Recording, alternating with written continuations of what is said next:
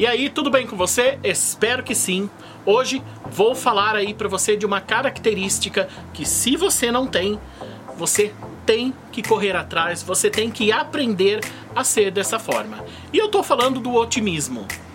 Na verdade, uma pessoa otimista, ela muda, ela tem a, a, a capacidade de mudar o ambiente onde ela está.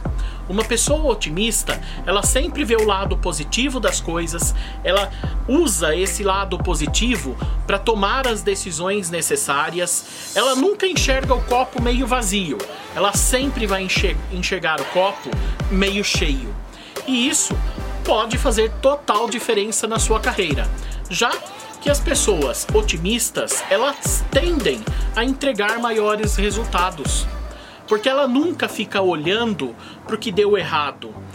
Ela aprende com o erro dela ou do grupo, mas, sobretudo, ela vai buscar, ela vai atrás do que deu certo. E com o que deu certo, ela vai replicando, ela vai transformando, ela vai fazendo mais ações, o que acaba entregando um resultado infinitamente maior.